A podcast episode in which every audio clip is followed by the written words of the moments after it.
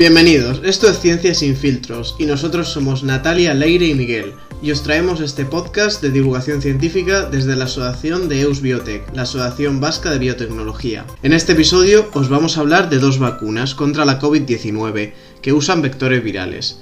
En este caso empezamos por la inglesa de AstraZeneca y la rusa de Sputnik 5. Bien, como ya he dicho, ambas usan vectores virales, pero ¿qué quiere decir esto exactamente? Bueno, pues tanto la vacuna de Oxford AstraZeneca como la Sputnik 5 utilizan adenovirus recombinantes, que se han utilizado ampliamente como vectores de vacunas, porque pueden acomodar grandes cargas genéticas y, aunque no se puedan replicar, activan los sensores de inmunidad innata suficientemente como para asegurar una buena activación del sistema inmunológico.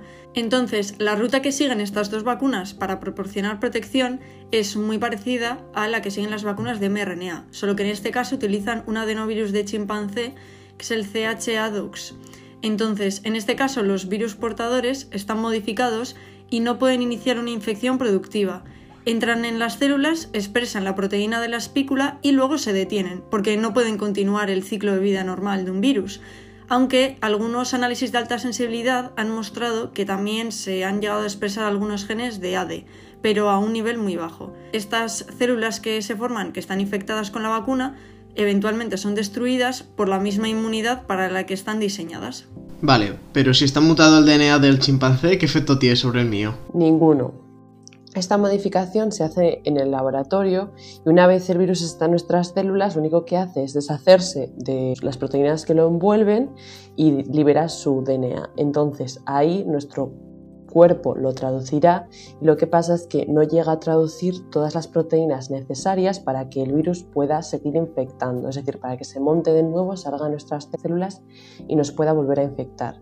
Entonces no nos afecta a nosotros, simplemente hace que este virus no se pueda replicar más, aunque sí sea capaz de producir la proteína de la espícula como ha mencionado Leire. Vale, pero esto ya es pura curiosidad. ¿Hay algún motivo por el que se use el chimpancé? Sí, sí que hay un motivo por el que usted adenovirus de chimpancé, que no el chimpancé por sí solo, sino un virus que lo infecta a ellos.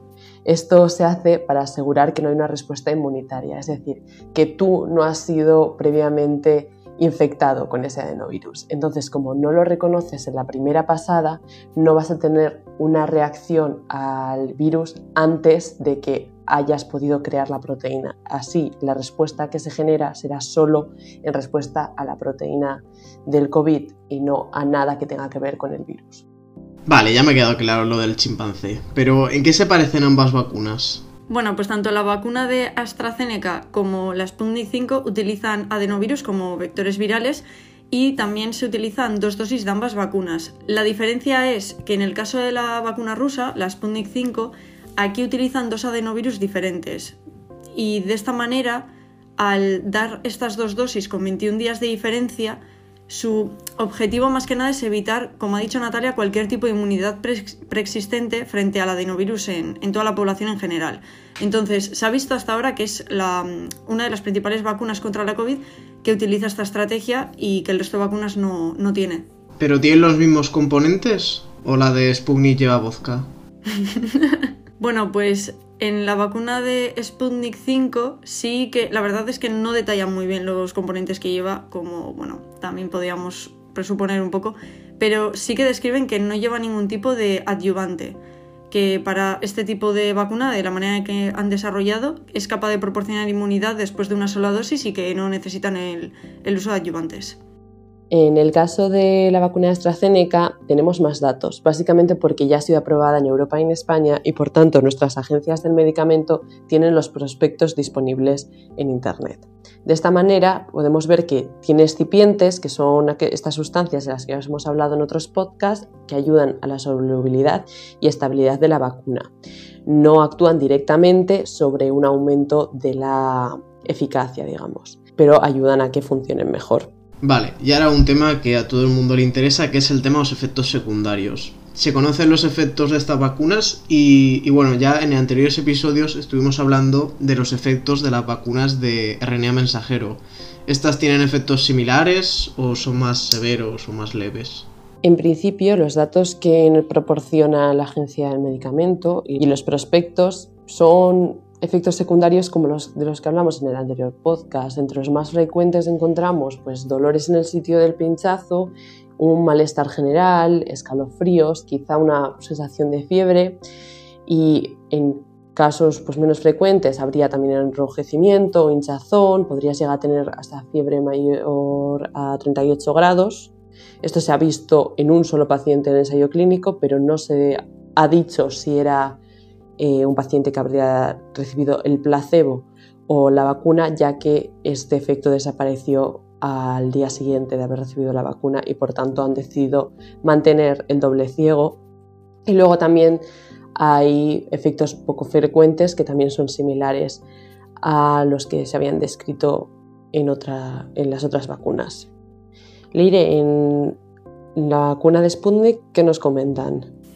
Pues como pasaba con el tema de los componentes, tampoco están muy descritos los efectos adversos, pero sí que detallan que no se han registrado efectos adversos muy graves que hayan considerado relacionados con la vacuna, aunque también mencionan que sí que se informan otros efectos graves, pero no relacionados directamente con la vacuna, en 45 participantes del grupo de vacuna como tal y 23 del grupo placebo. Y bueno, en total, para poner un poco en contexto, creo que tuvieron unos 20.000 participantes, para que os hagáis a la idea. O sea que tampoco, tampoco se detallan unos efectos adversos muy graves en un número bastante importante de la población sí, bastante grandes los números en proporción.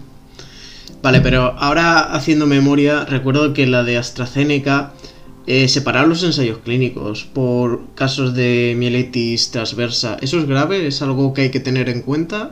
Ese sería un efecto secundario a tener en cuenta y que se podría considerar como grave o como mínimo muy poco frecuente. La cosa es que se, se produjeron tres casos de mielitis transversa. Dos de ellas fueron en el grupo de vacunados y uno en el del control. Lo que pasa es que en el grupo de los vacunados, un, solo una se consideró que podría estar relacionada con la vacuna tras un análisis de un comité externo, es decir, no de la empresa ni de la universidad, sino que se recurrió a un comité eh, neurológico de fuera de estos. Pero se consideró que se, debe, se debía a razones desconocidas o, como dicen los médicos, idiopáticas. Eh, mientras que en el segundo caso del grupo de los vacunados no se consideró que tuviera ninguna relación ni pudiera tenerla, ya que este paciente eh, tenía esclerosis múltiple que no había sido previamente diagnosticada y que por tanto esta mielitis transversa se debía más a este síndrome no diagnosticado que al hecho de que hubiera recibido la vacuna. Ahora mismo, los tres, según lo que se comenta en el artículo que describe los efectos secundarios y la eficacia, comenta que los tres o se han recuperado o se encuentran en una condición estable o en estado de mejora. Vale, y otra, otra pregunta sobre la de AstraZeneca, que ahora se ha oído mucho que no se recomendaba administrarla, o en algunos países no se decidió que no se iba a administrar a mayores de 55 años. ¿Esto por qué ha sido? ¿Significa que no funciona en esos rangos de edad? No, el problema con el ensayo clínico, bueno, no es un problema, sino lo que pasó con el ensayo clínico de AstraZeneca es que para el estudio de la eficacia solo utilizaron a dos de los cinco grupos, porque eran los únicos de los que habían obtenido todos los datos, ya que estos grupos empezaron el ensayo en fechas diferentes. Entonces, a fecha de recogida de datos y redacción del artículo, solo tenían datos finalizados de, ese primer, de esos primeros grupos. ¿Qué pasaba en estos grupos? Que de los 10.000 participantes de los que se obtuvo la eficacia, solo un 12,2% eran mayores de 55 años. Entonces, el gobierno europeo, España y Alemania decidieron que ese número de participantes mayores de 55 años era demasiado pequeño como para decir si la vacuna sería eficaz o no pero recientemente, en esta misma semana en la que estamos grabando, Alemania dijo que ya había nuevos datos y que sí que se podrían eh, aplicar a personas mayores de 55 años. Esto es porque en agosto del año pasado se empezaron los ensayos clínicos con personas mayores de 55 años y por tanto ya han empezado a recibir los datos que dirán cómo de eficaz es en este grupo. Vale, para que se lo esté preguntando, estamos grabando a día 28 de febrero, somos chicos responsables y hacemos las cosas con antelación. Bien, y ya para finalizar y, contextualizar un poco con el anterior episodio de vacunas, ¿Qué ventaja tienen sobre las vacunas de RNA mensajero? Una de las mayores ventajas de esta vacuna la de AstraZeneca frente a las de Pfizer o Moderna es que no necesita infraestructuras que mantengan las vacunas a menos 80 grados, sino que con una nevera que la mantenga entre 2 y 8 grados se puede distribuir, lo que hace que esta instrucción sea más fácil de manera global, sobre todo para llegar a aquellos sitios donde no tengan congeladores de menos 80 grados, ni una forma de mantenerlos funcionando. En el caso de las Sputnik sí que es verdad que disminuye un poco más la temperatura, sí que habría que almacenarlas a unos menos 20 grados más o menos, pero bueno, aún así también se ahorra bastante en ese sentido porque como has dicho, no es necesario tener una superestructura de congeladores de menos 80 grados. Vale, bien. Y ya para terminar, un dato que es vital en las vacunas es el tema de la eficacia. ¿Qué eficacia tienen estas vacunas? Eh, en el caso de AstraZeneca, la eficacia ronda el 70% tras las dos dosis. La cuestión es que vieron que cuando se daba una primera dosis menor a la que planteaban al principio del estudio, se llegaba a alcanzar hasta el 90% de efectividad. La cuestión es que esta efectividad se alcanzó con un grupo muy pequeño y que todavía no han determinado si es mejor dar una primera dosis menor, que además de producir esta mayor inmunidad ayudaría a la distribución debido al poco abastecimiento que estamos viendo sin causar una menor eficacia, pero más o menos lo que se comenta es que tiene una eficacia de un 70%, que puede cambiar según sigan los ensayos clínicos adelante. Y por otro lado tenemos la vacuna Sputnik y en este caso la eficacia de la vacuna 21 días después de la primera dosis sería de un 92% más o menos, 91,6% es lo que especifican. Y esto sobre todo han visto que, pues hombre, aparte de que el porcentaje es muy alto, que estaría muy bien sobre todo para ahorrar dosis de la vacuna. Así que, bueno, a priori tiene buena pinta. Bien, ya solo faltaría ver si al final a Europa va, a llegar la Sputnik. Y bueno, pues nada, ah, muchas gracias chicas por explicarnos estas vacunas y a vosotros como siempre recordaros que nos podéis encontrar como arroba eusbiotech en Instagram, Twitter, Facebook y LinkedIn y en la descripción os dejamos nuestro correo electrónico. Podéis contactar con nosotros para lo que queráis, tanto para preguntar dudas, curiosidades o para proponer temas de los que os gustaría que habláramos en futuros episodios. Muchas gracias por escucharnos y os esperamos en el siguiente episodio. Es que ricas con eta horrengorarte.